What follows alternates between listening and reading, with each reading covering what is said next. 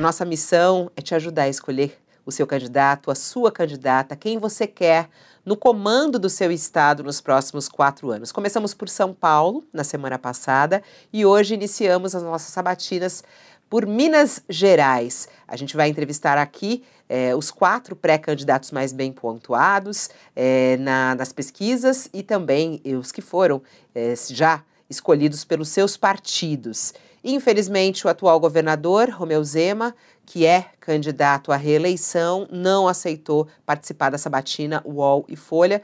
Lamentamos, inclusive, porque é muito importante para discutir as questões eh, do Estado e também os seus objetivos numa possível reeleição. E a gente recebe hoje aqui no nosso espaço a pré-candidata do PSOL ao governo de Minas Gerais, a Lorene Figueiredo, que já está conosco. Comigo nessa entrevista, a jornalista Carolina Linhares, que é do jornal Folha de São Paulo. Ela é, já viveu em Minas por muitos anos, tem experiência também é, sobre as questões mineiras. E o nosso jornalista aqui do UOL também, Alberto Bombig, é, que é colunista de política, também comigo nessa entrevista. Olá, candidata Lorene, muito obrigada por estar aqui no nosso espaço de sabatina. Um bom dia, seja bem-vinda. Muito obrigada. É um prazer estar com vocês. Realmente é um exercício democrático que a gente tem que saudar essa iniciativa da Folha UOL e saudar também, dar bom dia a todos que nos ouvem e assistem. Olá, Bombig. Bom dia, seja bem-vindo aqui ao nosso espaço de sabatinas. Bom dia, obrigado pelo convite. Eu não vivi em Minas, como a Carolina, mas eu sou quase, quase mineiro, porque eu sou bem pertinho da divisa com certeza a candidata conhece a região do Triângulo Mineiro ali. Eu, é, eu fui criado é, entre São Paulo e o Triângulo Mineiro. Olá, Carol. Boa, bom dia para você. Bom dia, Fabiola. Bom dia, Bombig. Bom dia, candidata. Seja bem-vinda. E é isso aí, vamos para uma semana de sabatinas mineiras agora. É, aliás, a gente quer aqui fazer um chamamento a todos os nossos, toda a nossa audiência em Minas Gerais ou quem é, é da região e tem já perguntas, pode mandar aqui, pode mandar para o meu e-mail, inclusive, fabiolacidral.com.br ou até pode mandar para o nosso chat aqui no YouTube, que eu estou acompanhando ao vivo, para que a gente possa também pegar eh, perguntas de quem é de Minas. Eu vou fazer uma breve apresentação sua e, na sequência, já inicio a nossa sabatina e a gente dispara o cronômetro de uma hora para essa conversa. A Lorene Figueiredo nasceu no Rio de Janeiro, tem 56 anos, é presidente municipal do PSOL de Juiz de Fora, na Zona da Mata, formada em História, possui especialização nas áreas de educação e políticas públicas, trabalha como professora desde 1985 e atualmente leciona na Universidade Federal de Juiz de Fora. Tem experiência nas áreas de ensino, pesquisa em história e em educação. Participou das eleições passadas de 2020, foi candidata à prefeitura de Juiz de Fora, recebeu 0,92% dos votos e ficou em sétimo lugar. Bom dia mais uma vez, candidata. Eu inicio a nossa sabatina perguntando à senhora é, quem é Lorene Figueiredo. Gostaria que a senhora se apresentasse né, ao público. Quem, como é que a senhora se considera, né? É, como professora, como mulher, é, como política brasileira e por que a senhora quer comandar o estado de Minas Gerais? Obrigada pela pergunta, Fabiola. Quem é você? É um negócio muito né, amplo, né? É, eu digo que as mulheres, como Minas, são muitas, porque a gente tem muitas tarefas, desempenha muitos papéis socialmente, e nesse desempenho de papéis a gente vai experimentando as contradições que são postas para nós, né? Então, a minha vida é uma vida de buscar responder às questões que me atravessam, né? Como uma mulher periférica, filha de uma família de trabalhadores de baixa qualificação, e atuando desde 1985, como vocês disseram, na educação pública e em bairros de periferia e depois nas universidades. Então, são questões de uma vida. Né? É, nesse sentido, é, ainda que com as múltiplas tarefas que uma mulher tem na sociedade que a gente vive, se coloca é, como urgente e necessário descobrir o nosso papel como sujeito político. E cada um dá a sua contribuição de acordo com as suas possibilidades pela minha trajetória profissional de pesquisa e pela inserção na militância, né, minha primeira greve é, em defesa da educação pública foi aos 19 anos, eu tinha um ano de trabalho, é, eu acabei percebendo que esse sujeito político podia contribuir de forma mais direta. pela facilidade de expressar os projetos coletivos, acabei sendo convidada a assumir esse papel, de ser o rosto de um projeto, de ser o rosto de uma perspectiva de organização da vida coletiva. E aqui estamos. E por que, e por que a senhora quer ser, quer comandar o governo do Estado de São Paulo, do Estado de São Paulo, do Estado de Minas Gerais? Bom, se eu comandasse São Paulo, estaria com, com a locomotiva na mão, né? Não sei se Mas então, é, a ideia é essa: que a gente esteja à frente de um projeto que é coletivo e que a gente possa apresentar a proposta do PSOL. A proposta do PSOL é de radicalizar a democracia, é de combater a extrema-direita, que vem destruindo o nosso Estado e o nosso país, e apresentar uma alternativa né, que expresse uma, a transição para uma forma organizativa da vida que seja mais solidária, que seja mais menos, menos degradante do meio ambiente, que respeite os direitos sociais e que os garanta através das nossas contribuições né, coletivas, na forma dos impostos, da arrecadação, e mostrar que é possível fazer isso. Mostrar que é uma opção política não fazer. Né? Ter o terceiro, o segundo maior Estado em termos de, de economia, né, de contribuição com o PIB do país, nas mãos, nos dá a possibilidade de mostrar que é possível. E esse é o desafio. Candidata, a senhora falou de meio ambiente, eu ia justamente fazer uma pergunta referente à Serra do Curral, né? Porque é um assunto é, que está quente aí no momento, é, chamou a atenção do, de todo o país. Queria saber como é que a senhora avalia essa licença ambiental concedida pelo governo de Minas Gerais para o empreendimento na Serra do Curral. Se a senhora é, concorda com isso, se a senhora foi eleita, se a senhora tentaria reverter Obrigada pela pergunta, Carolina, porque isso é uma questão que é muito fundamental, é muito tocante para nós do PSOL. Né? Inclusive, a, a lei que hoje discute, né, o Mar de Lama e tudo, são leis que foram propostas a partir de representantes né, do nosso partido. É, inclusive, eu quero já deixar aqui o registro da crítica à ausência do Zema. Ele precisa responder por essas questões né, que estão colocadas e que a gente vai pontuando ao longo dessa entrevista. Uma delas é essa autorização, a gente tem total desacordo com ela. É, nós entendemos que a Serra do Curral cumpre um papel importante é, do ponto de vista do equilíbrio climático, ambiental, né, da preservação de várias espécies que são próprias daquela, daquele bioma, e também entendemos que vai impactar fortemente é, a barragem que está ali às portas de Nova Lima, né? que pode, com os, as, as dinamites, né? as explosões, ser impactada, ao mesmo tempo que a gente sabe que a Serra do Curral cumpre um papel importante na preservação é, do abastecimento de água de Belo Horizonte. E ainda tem a população quilombola que vive na região e que sequer foi citada no relatório, por isso não pode nem se manifestar, o que é um completo desrespeito né, a essas comunidades mais originárias, né, mais primitivas, no sentido de que são primevas. Então, a gente é, repudia, é, de todas as formas, essa, esse licenciamento. Nós já temos é, 31 barragens em estado de emergência, né? Nós tivemos aí as experiências dramáticas de Mariana e Brumadinho, e o mínimo que o Estado deveria fazer é preservar o que a gente ainda tem e, de certa forma, é, regular de maneira mais é, contundente esse tipo de exploração. É, enfim, acho que a gente tem que, que rever, sim, e rever, inclusive, criando condições para que todas as populações, os, os, atingidos por barragem, os quilombolas, né, os moradores da, da cidade ali do, do entorno, né, da grande BH, possam se manifestar e expressar com a sua vontade aquilo que deveria ser respeitado. Candidata, eu queria fazer uma pergunta aqui mais da seara política, até para dar um panorama de como está aí a conjuntura, o cenário eleitoral em Minas Gerais. É, Minas, historicamente, sempre teve uma tradição muito forte na política nacional, né? É, grandes nomes, né? É, e, e, sempre foi destacado essa habilidade dos mineiros em fazer política, o jeito, né? O JK, acho que é um grande exemplo e tudo mais. Mas o que nós temos em Minas Gerais de uns anos para cá, eu acho que não há um estado hoje no Brasil em que nós temos dois, os dois melhores colocados nas pesquisas, é, é, de alguma forma viraram as costas para o discurso tradicional da política e estão meio caminhando nesse, nesse sentido nessa eleição também, né? O Zema e o próprio Calil, que se elegeu é, prefeito duas vezes, é, é, atacando a política, atacando o discurso tradicional da política.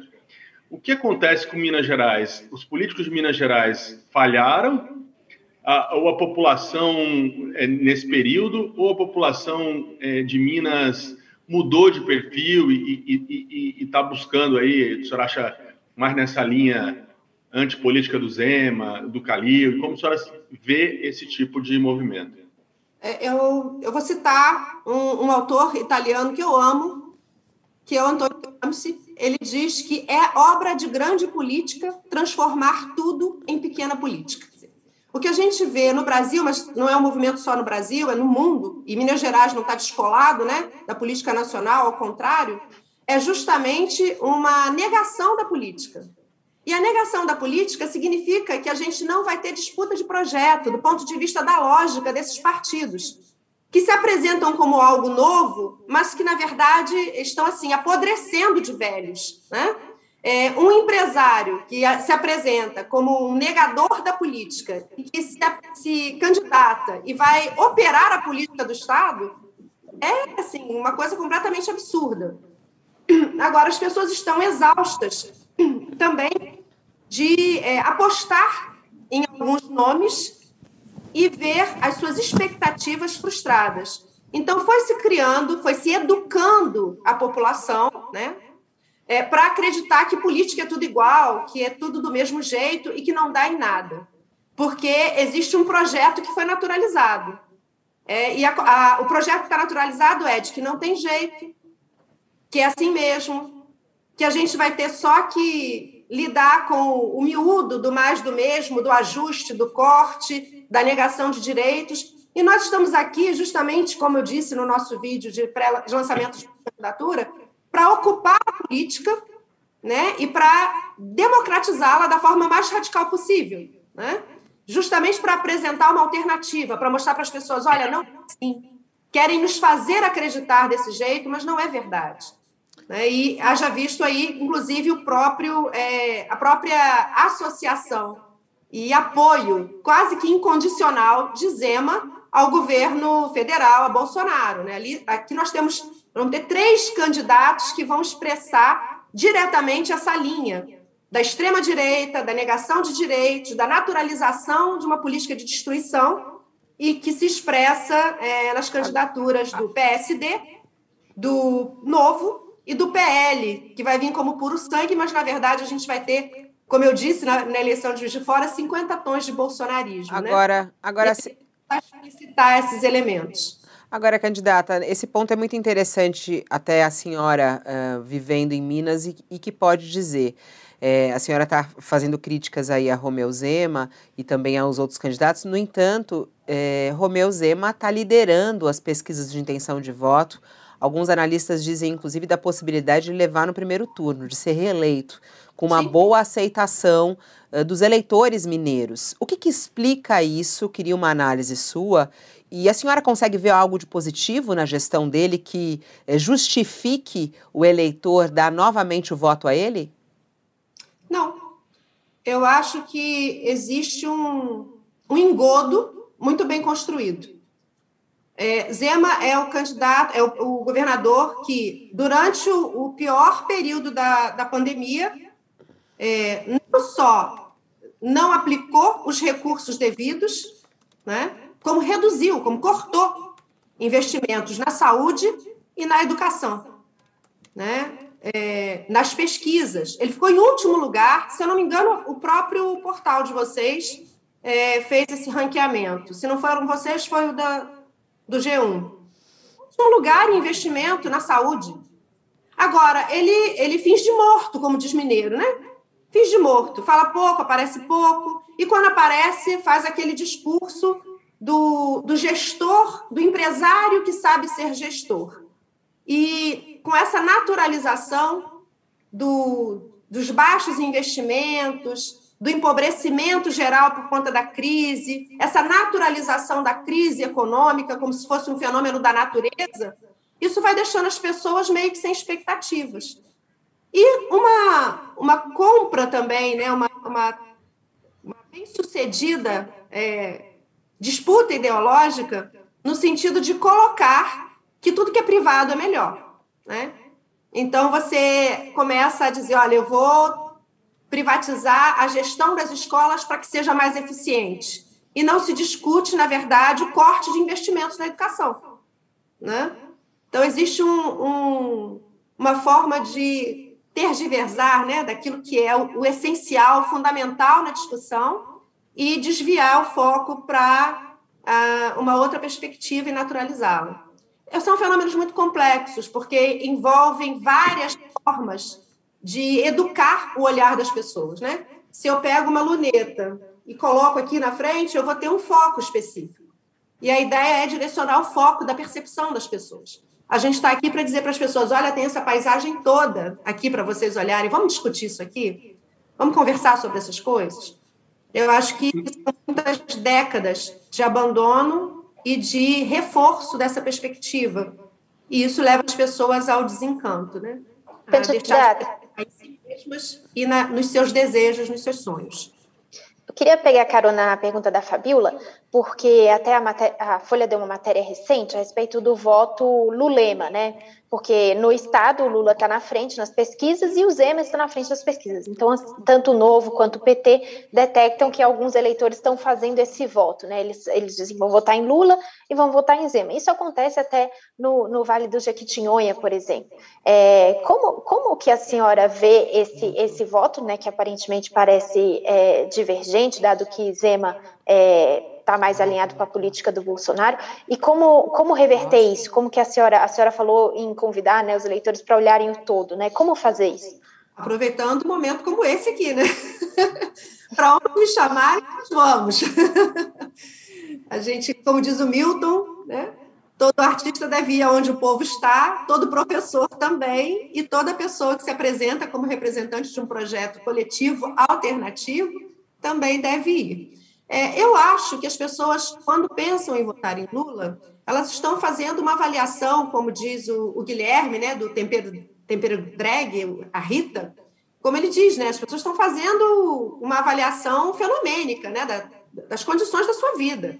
Como é que era lá, né, o que, que eu comia, quanto que eu pagava de combustível, como que estava a minha vida ali, o acesso à educação, acesso à educação superior e tal, como que está agora. E olha que nós temos diferenças programáticas em relação aos companheiros do PT, mas o fato é que, objetivamente falando, as pessoas colocam na balança e veem, olha, piorou. Né? Então, eu acho que o voto no Lula é o reconhecimento do que se avançou em termos de, de uma política mais voltada para né, a população mais simples, ao mesmo tempo que se tem uma fratura exposta com o Bolsonaro. Porque, sinceramente, gente, depois de 664 mil pessoas mortas de uma, numa pandemia, cujo, cujas perdas podiam ser muito menores, de negociação, né, de, de propina em, em, vacina, de uma CPI como foi montada, né, de mais de 100 pedidos de impedimento. Essa pessoa continua no governo porque existe uma força econômica e política muito grande segurando o cara lá. E as pessoas deixaram de acreditar que era possível derrubá-lo na rua. Então, estão acreditando que era preciso esperar e derrotar nas urnas. E acredito que é esse voto que vai ser dado em Lula. Agora, agora candidata, por que, que ah, ah, não houve entendimento, por exemplo, em Minas Gerais, como houve em São Paulo, entre PSOL e PT? Né? É, é, aliás, Minas Gerais tem sempre essa característica, né? A Carolina citou, né? Agora é Zema, Zema Lula, já foi Dilmécio, já foi Lulécio, não tem muito, um, um, uma, digamos assim, uma fidelidade partidária ou ideológica. Isso se reflete também nos políticos. Por que, que não, não há, por exemplo, uma, uma, um entendimento é, entre PSOL e PT em Minas Gerais, por exemplo, que são partidos do campo da centro-esquerda, que aqui em São Paulo, por exemplo, estão unidos. O Boulos retirou a candidatura dele é, ao governo do Estado para, para ajudar a compor a chapa do Haddad. O que aconteceu em Minas Gerais? Olha, o, Alberto, eu acho que a gente tem um, um alinhamento com o PT no sentido que nós devemos derrotar Bolsonaro. Esse é o nosso, o nosso objetivo, né? Nós entendemos que é, é foi um, um período nefasto para o povo desse país. Nós assistimos é, em tempo real a destruição de estruturas de equipamento de proteção social, destruição ambiental, né? empobrecimento generalizado, é, uma entrega né, de praticamente tudo que é relevante para o nosso país, preço de gasolina sendo cobrado a dólar, né, encarecimento generalizado. Então, a gente entende que a nossa maior urgência é tirar esse homem de lá, né? E que ele responda por seus crimes, porque ainda tem outra coisa. Uma coisa é derrotar Bolsonaro nas urnas, outra coisa é a cobrança da cultura que tem que ser feita, né? Em nome de todo mundo que morreu. E ainda tem as pessoas que o apoiam, né? Que também entregam a, a, a mãe para Prevent Senior para fazer pesquisa, entre aspas, fascista, né? cobaias humanas aí. E em Minas Gerais a gente entende que há espaço para a gente ampliar o debate. Veja bem, na Prefeitura de Juiz de Fora, nós tivemos quatro ou cinco candidatos que puderam participar dos debates, tanto em, em rádio e na internet, quanto na TV Câmara. Isso amplia a nossa possibilidade de interlocução. Então, nós entendemos que diversificar o debate, ampliá-lo, é um benefício para o conjunto dos eleitores. Permite que as pessoas possam, é, talvez, olhar para esse horizonte mais amplo, como a gente falou ainda há pouco. É... E, de certa forma, também nos permite apresentar o pessoal, dizer para as pessoas que existe essa perspectiva, que nós defendemos e que ela atende aquilo que é o projeto das lutas que se encontram no nosso Estado hoje. Então, é com essas pessoas que nós queremos dialogar, com os movimentos sociais, com os homens e mulheres que lutam todos os dias em Minas para fazer das suas vidas uma vida mais substantiva, vamos dizer assim. Quando a senhora fala né, de olhar o horizonte, ampliar, é, inclusive, o diálogo para que vença a democracia, é, é, nisso que entra a história é, de Alckmin é, com Lula porque recentemente a senhora até numa postagem escreveu, né? Apesar de Alckmin, compreendemos que temos o, a importante tarefa de derrotar o bolsonarismo. Há pouco a senhora falando até sobre as questões mineiras, falando sobre a preocupação em relação à terceirização, privatização, que é uma marca, inclusive, de Alckmin no governo de São Paulo. Né? É, eu queria muito entender as críticas que a senhora faz a Alckmin, até que ponto isso pode prejudicar é, a candidatura de Lula, como a senhora está apoiando desde o início aqui, né? Como é que a senhora vê? O que, que é esse apesar de Alckmin que a senhora escreveu? Obrigada pela pergunta, Fabíola. Porque essa é uma questão que também não está fechada no campo da esquerda, né? Nós estamos em debate.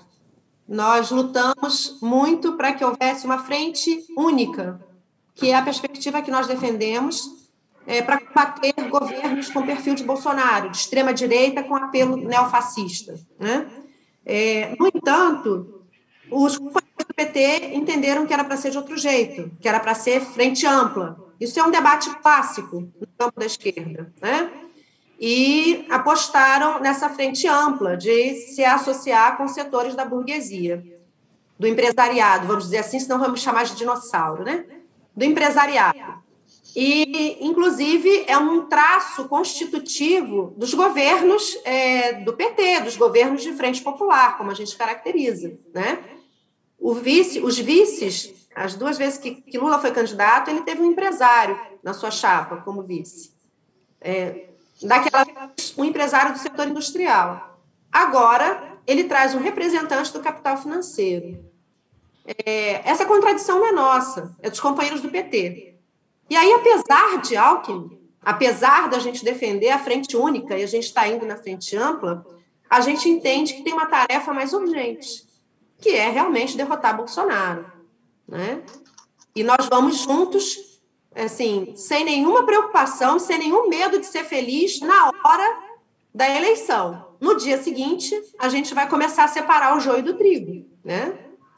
e manter aí aquilo que for apoio, que fizer avançar os direitos de quem trabalha, de quem ganha o seu dia a dia com o suor do rosto, e fazendo a crítica onde ela for devida. Candidata, a senhora falou do Calil, né? Fez uma crítica. A senhora disse que tem três candidatos é, antagonistas aí, a senhora, né? Que, que, que é a candidatura do PL, é, Zema e Calil. A senhora colocou Calil nesse, nesse balaio, mas o Calil é hoje a melhor opção é, do PT, né? Aqui no estado, o PT e o, e o PSD tentam esse acordo para que o Calil seja o candidato do Lula aqui é, no estado, porque o, o, próprio Calil já, já demonstrou que, que gostaria, né, de, de, de fazer essa campanha para o Lula enfrenta a resistência de, no próprio partido, né, que é um partido também que tem é, é, vários bolsonaristas. Então, como, como o Bombig perguntou no início o que, que aconteceu com a política em Minas, né, eu pergunto o que, que aconteceu com a esquerda em Minas, porque o Lula está na frente nas pesquisas, tem uma candidatura robusta à presidência e está com dificuldade de ter um palanque competitivo em Minas Gerais. Tem essa questão com o Calil, tem a senhora que o apoia, mas que não é uma candidatura tão competitiva quanto a do Calil, que está num partido que é de direita. Então, assim, a esquerda está um pouco sem saída em Minas Gerais, parece. O que, que aconteceu que não tem um nome, uma candidatura viável, única, que unifique esse campo e que possa dizer eu sou candidato de Lula em Minas Gerais? Olha, vocês, hein? Eu acho que eu vou escrever uma tese, acho que eu vou fazer um pós-doc para responder essas perguntas todas. Olha, gente, tem coisas que a gente não explica, né? Mas vamos tentar. Né? É, eu acho que a lógica do apoio é, de Lula a Calil ou de PT ao PSD está dentro dessa lógica da, da frente ampla. Quem quiser, vem comigo. Eu acho que isso tem um preço. Né?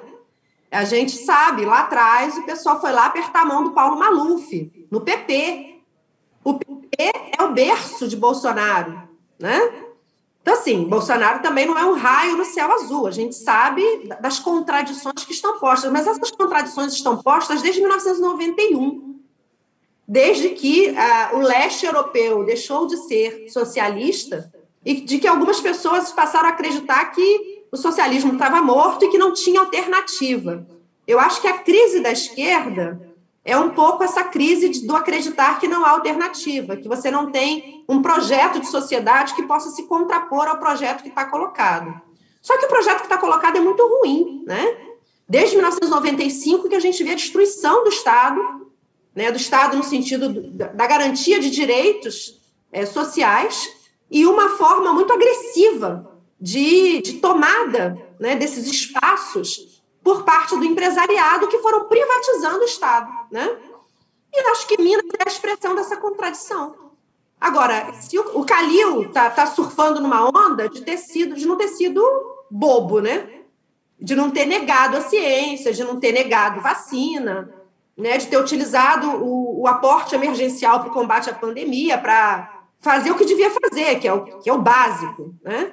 Agora, o PSD votou nas pautas de Bolsonaro em 90%. A dificuldade nossa é que no nosso país é, existe um traço na formação política, né, na formação social, que faz com que as pessoas prestem mais atenção na pessoa, nos indivíduos, do que no, nos partidos e nos projetos. Então, também é tarefa nossa mostrar que isso é um equívoco. Né? Onde que a gente discute a, o programa, os princípios, o projeto de sociedade. É no partido. A gente tem que prestar atenção nisso. Combinar a pessoa ao projeto que ele representa. O PSD realmente é um, é um partido conservador, é um partido do centrão, é um partido que tem votado as pautas de Bolsonaro, ele não é uma opção para o conjunto dos trabalhadores, para o conjunto das pessoas que querem realmente uma mudança para Minas Gerais. Romeu Zema nem falar, né? Porque realmente mas apoiou a, a e se comportou exatamente igual. Oi? A senhora defende que a senhora é essa opção de esquerda? Eu é mais viável. Que o, PSOL, que o PSOL é essa opção da esquerda. O PSOL é o partido que expressa as lutas, que está junto dos movimentos sociais de, de Minas Gerais, que tem estado presente com a sua bancada pequena no Congresso Nacional, mas aguerrida, fazendo a defesa dos interesses daqueles que trabalham. O PSOL é essa alternativa. Né? Candidata, só para fechar, então. Essa... descobrir isso. Perdão, Carolina.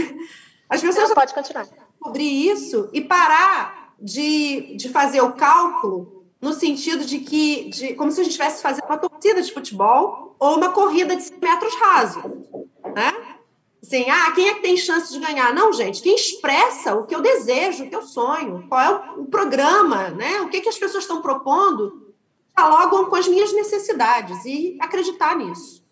Diga. Só para fechar essa, imagina, para fechar essa questão da política, porque a senhora estava defendendo a candidatura da senhora e a gente sabe que o PSOL fez uma federação com a rede, né?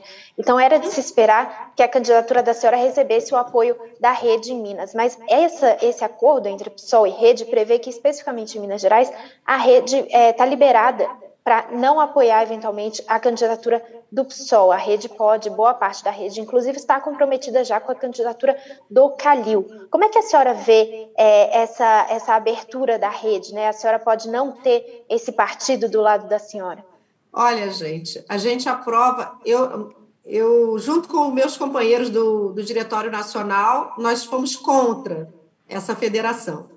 A gente sabia que ia dar problema, né, que ia ser complicado. Porque, por exemplo, nós defendemos o ecossocialismo, a rede, a rede sustentabilidade, que defende que é possível é, você apostar numa economia verde que explora o meio ambiente dentro da lógica de mercado, né? Então a gente já tem uma diferença programática evidente aí. É, Mas, candidata, motivos, se os partidos Só um instantinho, Alberto, só um instantinho. Lhe explicar os motivos que fizeram com que uma parcela da nossa coordenação nacional tenha resolvido casar com a rede, eu não sei te explicar, não, tá? Não, não, não quero me ocupar disso. Quero falar das coisas que funcionam e que dão certo, né? Como diria os titãs, eu só quero saber do que pode dar certo. Eu não tenho tempo para perder, né? Mas é, eu acho que em 2024 a gente vai se divorciar.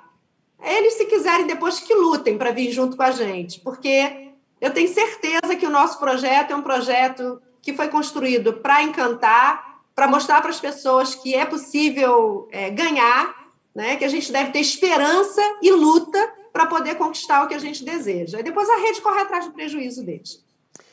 Não, eu ia só fazer uma pergunta rápida aqui, mas se, se, os, se os, partidos é, tivessem a mesma é, postura programática, não existiria diferença entre eles, né? Seria só diferença de nome, de cores, né? Quer dizer, é, é, é, é, difícil entender, às vezes, é, alguns argumentos da esquerda, por exemplo, que quando se fala em uma frente, uma frente ampla, não está disposto a ceder nada. O pessoal não corre o risco de passar uma imagem de ser um partido sectário, muito fincado nas suas posições, sem, sem se abrir para o diálogo, nem que seja por objetivo comum, como a senhora colocou aí, de derrotar o Bolsonaro, ou o Zema, ou qualquer outro candidato do campo conservador?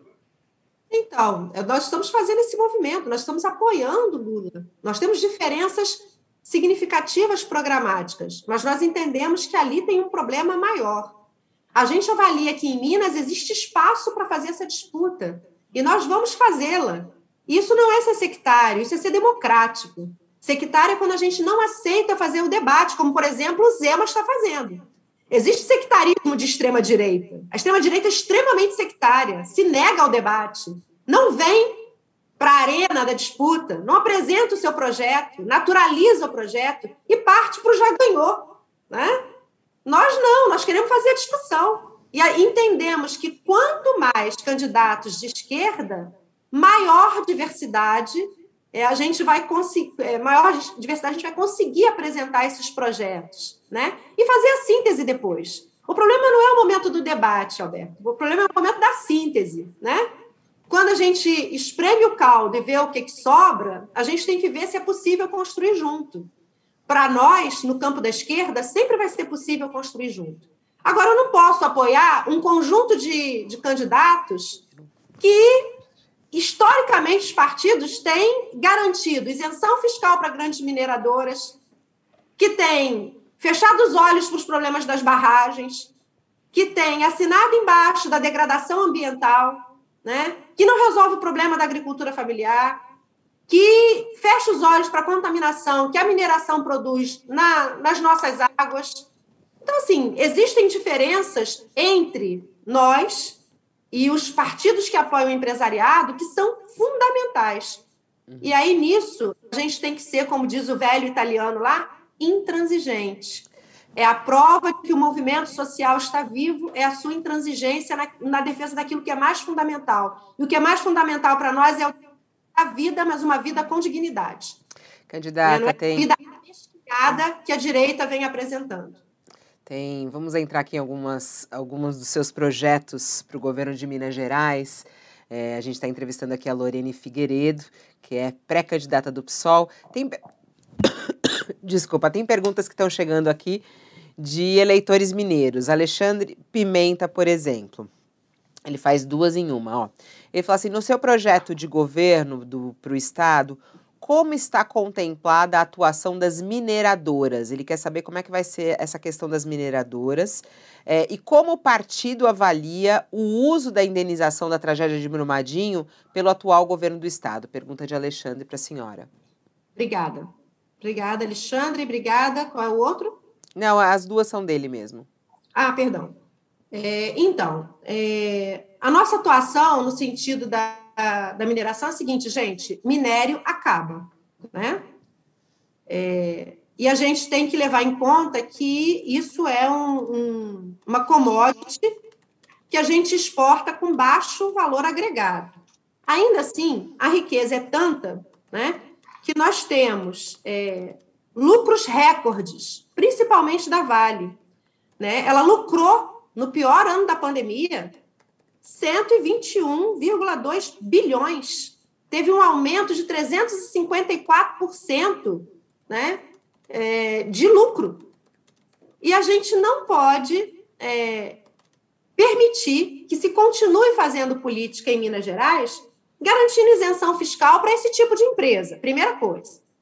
A segunda coisa é que a gente é, não pode permitir que a gente tenha de renúncia fiscal 6 bilhões, 6,2 bilhões em 2019, antes da pandemia. Quer dizer, antes da gente começar a fazer essa discussão de que a pandemia criou dificuldades, que a economia é isso, que a economia é aquilo. Então, isso é a primeira coisa. Nós somos a candidatura que não deve nada às mineradoras. A gente não deu isenção fiscal para eles e a gente não recebe financiamento desses empresários para as nossas campanhas. Então, nós temos um, um vínculo ético, político e um compromisso com a população de Minas Gerais. Então, nós vamos regular fortemente a, o setor da mineração, Vamos rever as isenções e vamos utilizar esses recursos para fazer uma recomposição da economia de Minas Gerais, principalmente é, investindo é, em superar a desgraceira que eles produziram aqui ao longo dos anos. Não é verdade que a gente tenha que pensar desenvolvimento e progresso com esse alto custo em relação ao ambiente e à vida. É, só para dar um exemplo, Minas Gerais tem é, 77 campos de instituições federais, entre universidades e institutos federais, e mais 22 campi da Universidade Estadual de Minas Gerais. Isso é um patrimônio, isso é um, uma quantidade, uma qualidade de cérebros pensantes que a gente pode utilizar esses recursos, né? ao invés de dar isenção fiscal, utilizar, abrir editais de pesquisa e fomentar o desenvolvimento de forma soberana do Estado de Minas Gerais e, quiçá, contribuir com o nosso país. Um exemplo que eu gosto de dar é, por exemplo, pegar. A, exemplo, por exemplo, é horrível, né? Pegar o, o bioma do, do Rio Doce, desenvolver pesquisas ali para sua recuperação e empregar a mão de obra da população ribeirinha que teve suas formas de vida devastadas pelo crime da Vale da Samarco.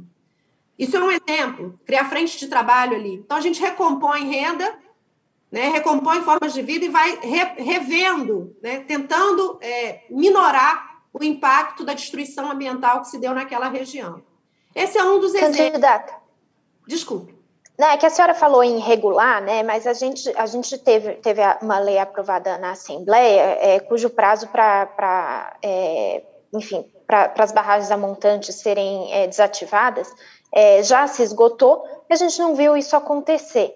Então, a senhora falou em, em regulação, a minha, a minha, pergunta é como efetivamente fazer com que as mineradoras cumpram né, a lei e estejam é, sob escrutínio aí do, do, poder público sobre o olhar é, fiscalizador, porque a, a, o que aconteceu foi que o prazo acabou, as barragens continuam aí, então existe um, um, é uma certa, né, elas ignoram um pouco essa, essa questão. Então, como ser efetivo nisso? Fazer com que se cumpra a lei. Não cumpriu? Caça licença. Simples assim. A questão é que quem pode caçar licença? Quem não tem compromissos com essas mineradoras. A gente, as pessoas, quando aceitam financiamento de campanha, assinam um pacto faustiano, estão vendendo a alma para o capeta, para o capitalismo. Brincando, trocadilho cretino, porque isso me deixa muito indignada, gente. Tem que brincar um pouco, porque eu fico muito revoltada. E aí o caso é o seguinte: não cumpriu? Ué, nós não temos a segunda maior população, a terceira maior população carcerária do mundo, então a, a, a punição é só para quem é pobre? Os ricos não vão pagar o preço suas, da sua irresponsabilidade, da sua ganância, da, da destruição que promovem? Que cumpra-se a lei. Simples assim. Candidato? Não, pode, pode ir, Bombi, pode ir. É, não, eu queria falar um pouquinho de contas públicas. Né? Todo mundo sabe das dificuldades da, da, de Minas Gerais, né? Já vem de, de tempos, de décadas, e ter uma melhorada durante a pandemia, muito por conta da, das exceções né, criadas é, em lei para esse período, o, o ICMS também turbinado pelo aumento da inflação, mas é uma situação muito difícil. E, e sei também, pelo que estou acompanhando, da, da que a senhora faz uma defesa do funcionalismo é, e de um Estado mais forte, até por uma questão histórica do, do seu partido. Como combinar é, essa a, a, saúde financeira, saúde fiscal, vamos dizer, dizer assim, do Estado, com a valorização do, do funcionalismo, é, e que inclusive nesse momento está no embate, né, é, entre aí em Minas Gerais sobre o, o, o que o Zema quer colocar, o que, a, o que a Assembleia quer e o que os professores querem, que está acima ainda dessa faixa que ele está colocando. Então, Alberto, a primeira coisa que a gente tem que fazer é desnaturalizar a crise nós não temos crise econômica, nós não temos crise fiscal, nós temos um problema de política fiscal e que precisa ser revista. Né? E eu vou dar só um exemplo. Não é possível uma empresa como a Localiza pagar uma alíquota de PVA de 1% e um trabalhador assalariado pagar uma alíquota de 4%. Não dá. A Localiza, por exemplo, ela tem desconto para fazer compra, que nem os taxistas e tal, de carro. Dois anos depois, ela vende o carro pelo preço da tabela FIP. Ela ganha dinheiro comprando e vendendo carro. Ela pega o desconto e vende caro. Acho que se você for que tem de ganho de uma coisa e outra, talvez a, a diferença seja expressiva para justificar porque que ela é a maior empresa do setor no, no país. Né? A mesma coisa é quando a gente pega a, a a quantidade de terceirizações que foram feitas. Existem várias pesquisas, é, uma delas feita, inclusive, por, um mestrando lá na Federal de Juiz de Fora, que mostram que uma terceirização custa de três a quatro vezes mais caro para os cofres públicos. Pô, isso é um negócio da China, né? Para empresário. Assim é fácil ser empresário bem-sucedido, fazendo uso das benesses do Estado.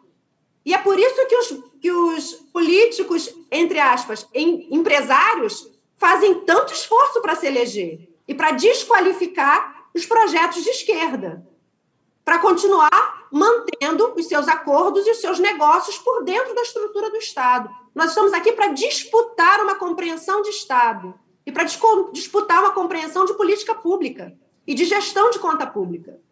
Nós vamos rever esse orçamento e vamos rever a política fiscal do Estado de Minas Gerais. E o dinheiro vai aparecer. Eu falei para vocês, gente, 6,2 bilhões de recursos em renúncia fiscal. E nós temos o pior salário, o pior salário do Sudeste inteiro, no estado que os três mais ricos do país.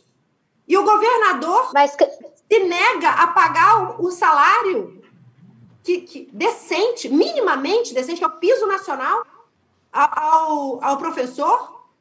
E que preocupação Mas a, a, a... eles têm com, com a educação. É, é uma pausa dramática, Carol, só um instantinho.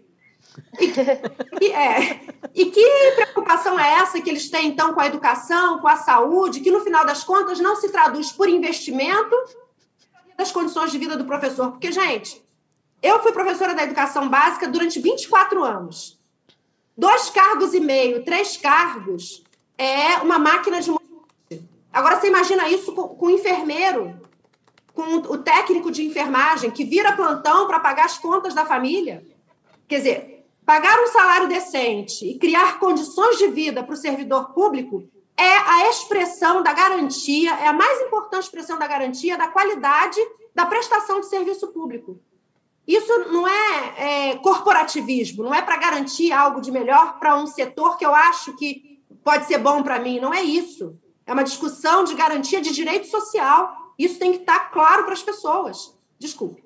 Não, é porque eu queria insistir nessa questão, porque é, não é um problema fácil de resolver, né? Essa questão das contas públicas de Minas era um problema é, no governo Pimentel, que era um governo de esquerda, é um problema no governo Zema, que é um governo de direita, e, e, e enfim, a, a senhora está propondo essa, essa resolução de, de rever, mas eu queria entender como exatamente, e, e, se a senhora considera, por exemplo, a adesão a, a, ao regime né, de, de, de, de, revisão da dívida, enfim, com o governo federal, a questão que está parada na Assembleia, porque a Assembleia chegou efetivamente a aprovar é, um aumento né, de salário para os servidores, é, o governo diz que não tem como pagar, a não ser entrando no, no regime de recuperação fiscal.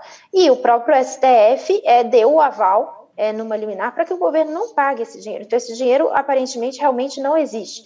É, então, a dúvida é como que a senhora efetivamente vai fazer isso e se a senhora considera essa adesão ao regime de recuperação fiscal. Em primeiro lugar, fazer revisão é fazer auditoria mesmo. Eu tenho a felicidade de ser uma professora de uma universidade pública e ter militado nos últimos 12 anos no maior sindicato de professores da América Latina, que é o ANDES. Eu conheço economistas para todo lado. Maria Lúcia Fatorelli é, pertence ao nosso partido e auditou as contas da Grécia, auditou as contas do Equador. Nós temos quadros intelectuais e pesquisadores que podem provar que existe dinheiro. E nós estamos dizendo: o dinheiro existe. E nós vamos atrás dele. E a gente tem que parar com esse negócio de ser de benesses para os mais ricos e de ajuste para os mais pobres. A recuperação fiscal é um problema, né? É um problema gravíssimo porque ela abre prerrogativas e benefícios como flexibilização de regras fiscais, olha aí, suspensão de dívidas e garantia de operações de crédito, e exige como contrapartida a adoção de medidas para assegurar o equilíbrio financeiro com prazo determinado. Por exemplo, no Rio de Janeiro, nove anos sem é, reajustar salário, sem nada disso. é um ataque aos direitos é, sociais ao serviço público. Né? É um instrumento de coerção para obrigar a fazer uma reforma. Isso aí começa com as condicionalidades da, da nossa entrada no, no, no Plano Brad, que aqui recebeu o nome de Plano Real, lá em 1994. É um plano, o Plano Real nasce na Secretaria do Tesouro dos Estados Unidos. E condicionalidades. O choque de gestão de Aécio, a mesma coisa. Você apresenta contrapartidas, né? Olha, eu te libero para você fazer o que você quiser flexibilização de regra fiscal, você só tem que fazer esses ajustes aqui. Porque o que, é isso? É você financiarizar as contas do Estado, é você colocar isso para a banca especular. E nós não vamos especular com as vidas das pessoas de Minas Gerais. Nenhum trabalhador merece chegar numa unidade de atendimento de saúde e não ter o que ele precisa, não ter o profissional qualificado e o profissional em condições de atendê-lo, por sua condição física né? não ter os medicamentos, vai fazer é, é, austeridade no quê? Vai economizar em, em, vacina, em esparadrapo, em merenda escolar? Que barbárie é essa que nós estamos vivendo? Né? Nós não vamos fazer isso. O que nós vamos fazer, nós estamos aqui para disputar uma compreensão do que é o papel do Estado e a forma de organizar o Estado. E vamos fazê-lo. E vamos mostrar para as pessoas que é possível. Né? Ah, não é possível a Vale ter tido um bilhão de isenção fiscal. Eu estou aqui, eu estava pedindo a, a minha turma para mandar para mim, olha. Um, ah, não, mentira, não é da Vale. Eu recebi os dados da Localiza. Um bilhão de isenção beneficiaram a Localiza. O que, que tem de produção aqui, gente? Pelo amor de Deus. Ô, candidata, é, já que a senhora falou de a gente Localiza... precisa rever né? isso. E precisa falar isso com muita honestidade, com muita tranquilidade. Né? E se esse pessoal quiser. É, falei porque a, a, disputa que a gente está fazendo é de uma lógica de organização do Estado, que é diferente. Tá? Candidata, queria falar um pouquinho sobre a malha rodoviária da, do, de Minas. Vocês querem ainda falar sobre, sobre é, contas públicas? Eu estava perguntando se o Estado quebrado também não vai penalizar os mais pobres. Se eventualmente o Estado quebrar, sem estrutura de ensino, sem estrutura de saúde, é, isso também não penaliza a, a população mais pobre? A senhora citou o exemplo do esporte de saúde. tivemos estados em situação muito difíceis é, é, anos atrás, né? Não é muito de longe, não. Três, quatro anos atrás, a gente sabia que tinha estado aí que não estava conseguindo pagar. Em Minas Gerais também não estava pagando funcionalismo, não estava pagando décimo terceiro. É, é, é, esse que a gente está tentando entender, né? A senhora deu um exemplo aí concreto, eu admito, é, é, mas como equilibrar, né? Como, como fazer entrar o dinheiro e, e continuar fazendo esse Estado assistir a quem precisa. Uhum. Alberto, sem terrorismo econômico, né? Os estados, a gente tem que discutir por que, que os estados quebram. A falência de um estado pode ser produzida e pode ser produzida justamente por conta desse tipo de projeto. Veja bem, é, vou, vou, tentar dar um exemplo concreto. Vamos desenhar, né? Quais são as medidas que a lei, é, que o programa de recuperação da União propõe? Veja bem, redução de gasto público, então, o Estado tem que deixar de ser o promotor do desenvolvimento.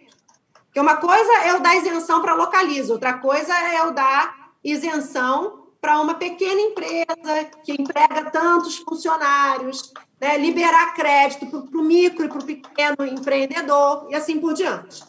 Privatização das empresas públicas. Então, veja, se eu privatizo as empresas públicas, eu já estou reduzindo o fundo público. No momento de crise, em que eu tenho redução de arrecadação, como aconteceu, de onde que o Estado vai tirar dinheiro se ele vender tudo que ele tem? E qual foi a historinha para boi dormir que contaram para o povo desse país? Que se vendia as empresas estatais para quitar a dívida. A verdade é que as empresas foram vendidas a preço de banana, que o Estado, que tinha recursos para além da arrecadação, para promover uma política de desenvolvimento, se tornou devedor porque ao invés dele emprestar dinheiro para os empresários, ele passou a contrair dinheiro emprestado dos empresários. Essa lógica foi que trouxe a falência e vai levar a aprofundar a falência se a gente seguir nela. Está aí o, o, a Grécia, a Espanha, Portugal, um conjunto de países que quebraram também em 2008 que não me deixam mentir. Né? Essa lógica da financiarização na administração pública, né, de, de você colocar os recursos do Estado para bancas é, especular é que tem que acabar. Isso é que tem que acabar. O papel do Estado é de outra ordem, é de outra, entre aspas, natureza. E a gente está aqui para disputar politicamente essa compreensão. Né? Então, o dinheiro existe, ele vai aparecer. Tá? E nós vamos fazer o que precisa ser feito. Vamos auditar o que tiver que auditar, vamos explicitar, vamos mostrar para a população, abrir as contas do Estado e mostrar onde estão os problemas. E vamos atrás dos responsáveis. E eu dou um último exemplo para finalizar, Fabiola. É, no choque de gestão, a Neves foi saudado, incensado, como aquele que conseguiu economizar 2,5 bilhões em 2003, enxugando a máquina do Estado. A Exame e outros apresentaram como sendo o supergestor. Graças a isso, ele recebeu um prêmio do Banco Interamericano de Desenvolvimento de 147 milhões aproximadamente para investir é, em projetos de turismo na região Nordeste 2, que é aquela região do Vale do Jequitinhonha e Mucuri, para aqueles lados. Eu pergunto a vocês: uma criatura que é capaz dessa espetacular reorganização das contas públicas de 2 bilhões e meio em 2003 precisa de 140 e tantos milhões? Para investir? Que brincadeira é essa? Eu digo, 2,5 bilhões é a sinalização de que existe caixa. Para quem quiser vir valorizar o seu dinheiro aqui em Minas Gerais, fazê-lo. Isso foi uma festa. E esse modelo foi exportado para o Brasil inteiro pelas mãos do Vicente Falcone, que é o cara que foi para o Japão, o engenheiro que foi para o Japão para aprender a fazer o quê? Choque de gestão, toyotização da gestão pública. A gestão pública é diferente da gestão empresarial. São coisas distintas e têm lógicas distintas. Quando o Estado foi ocupado pelos empresários e pela lógica empresarial, que começou a dar ruim. Ruim mesmo, com o português errado. Não é ruim, não, é ruim. Entendeu? Na gíria. E isso que a gente quer mudar. Candidata, chegou a hora do pinga-fogo, que são aquelas perguntas bem rápidas e diretas para a gente ter uma ideia um pouco do seu pensamento sobre diversos assuntos. É, eu peço que a senhora fale contra ou a favor, sim ou não, por favor. Vamos lá. Contra ou a favor a legalização do aborto? Sou a favor, a favor. em defesa da vida e pela redução do número de abortos praticados. Descriminalização da maconha. Contra ou a favor? A favor. A favor. Caso eleita, a senhora a vai aumentar a tarifa do transporte público aí em Minas? A gente trabalha com a lógica de construção da tarifa zero. Tarifa e a maconha zero. a gente quer dar para ampliar emprego, porque tem sido um excelente negócio pelo mundo afora. Concessão de parques públicos à iniciativa privada. Contra ou a favor? O que é público é público, a gestão será pública, conforme eu disse ainda há pouco em relação à gestão então, do Então a senhora é contra. Privatização de presídios, a senhora é contra Sim. ou a favor? Contra. Contra. A segurança é pública. A favor, é a favor das câmeras de segurança é, no uniforme da polícia? Sim. A favor. Onde foi implantado... A senhora é contra ou a favor ao porte e, o posse, e a posse de armas para pessoas, é, para cidadãos comuns? Contra. Contra. Privatização de estatais, contra ou a favor? Contra. A senhora é a favor ou contra a mineração na Serra do Curral? Contra. Contra, a senhora falou. Já. A favor ou contra a adesão de Minas Gerais ao regime de recuperação fiscal? Contra, a gente contra. precisa verificar os, as condições. É a contra. favor da lei de responsabilidade fiscal e, se for eleita, vai cumprir é, o teto de gastos dos estados? A gente quer discutir a responsabilidade social, a gente vai rever. Vai não rever. sei se a gente vai ter condições de não pautar, né? de, de não fazer. Agora, mais fácil, agora a mais fácil de todas, uma qualidade sua e um defeito. Uma qualidade. Eu fui criada numa família muito grande, então aprendi a, a viver de forma coletiva, a me preocupar com os demais. E acho que esse também é o meu maior defeito, porque às vezes as coisas coletivas vão à frente das coisas pessoais. Eu preciso aprender a cuidar melhor de mim mesma, individualmente.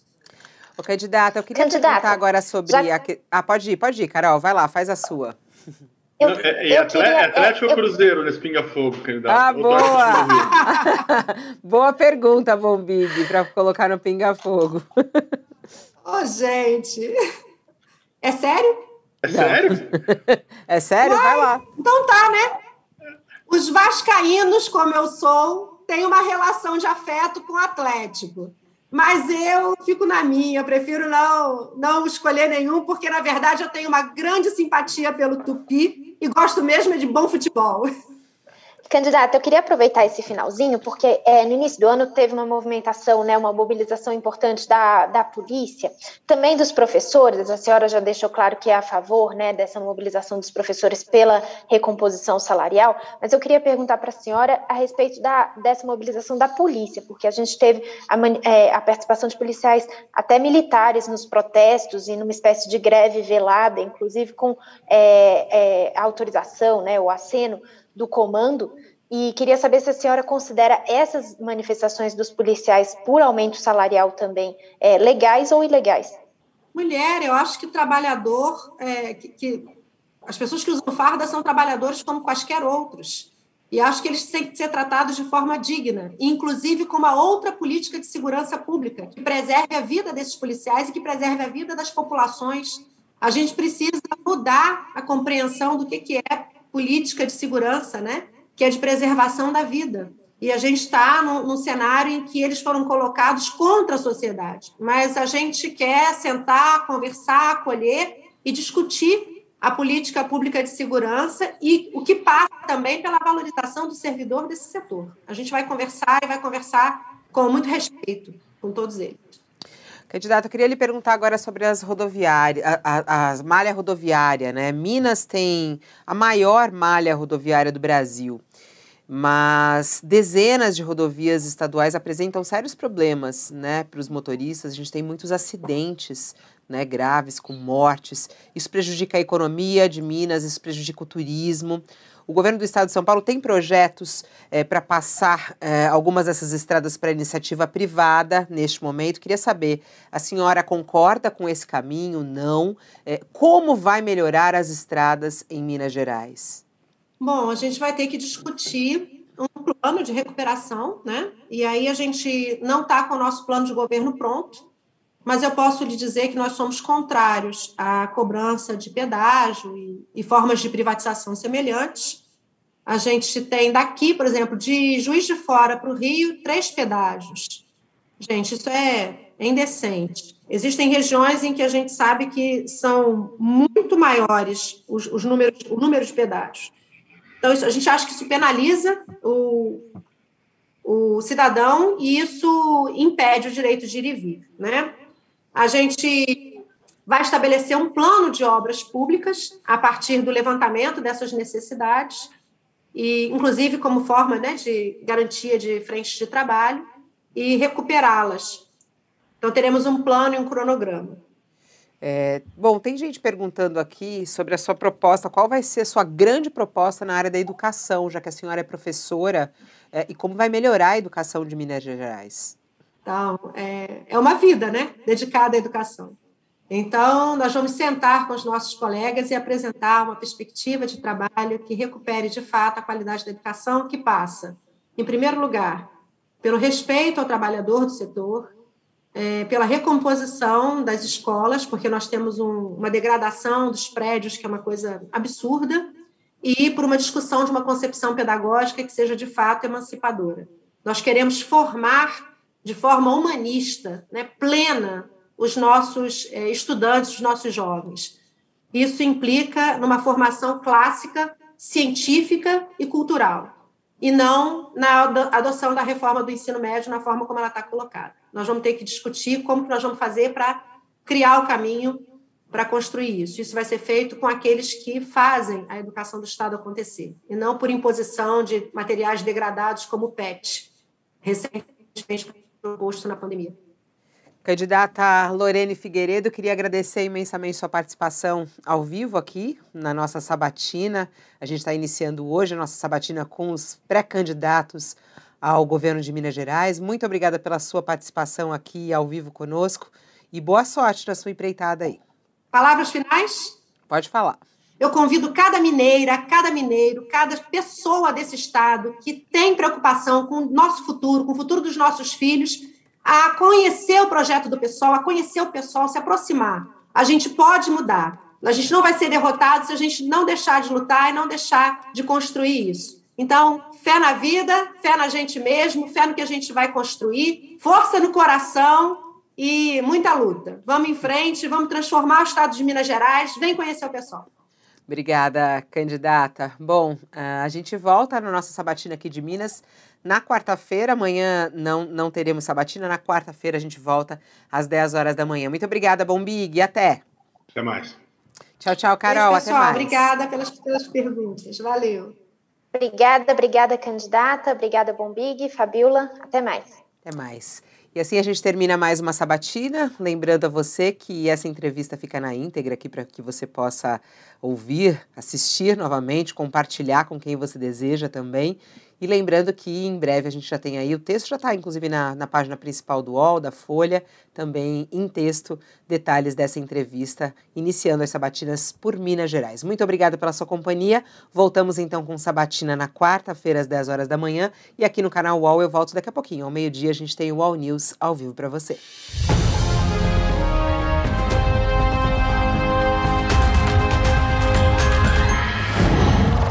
Uau!